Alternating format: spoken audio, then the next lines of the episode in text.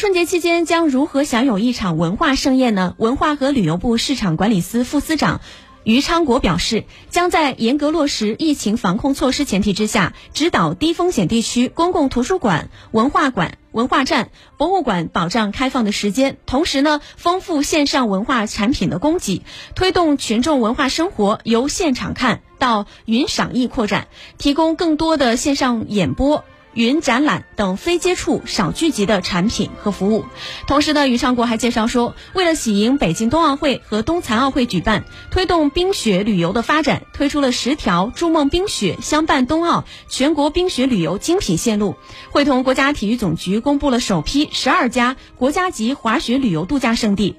预计今年春节期间，除了部分地区因为疫情防控或季节性原因临时关闭旅游景区之外，全国超过百分之七十的 A 级旅游景区将正常开放。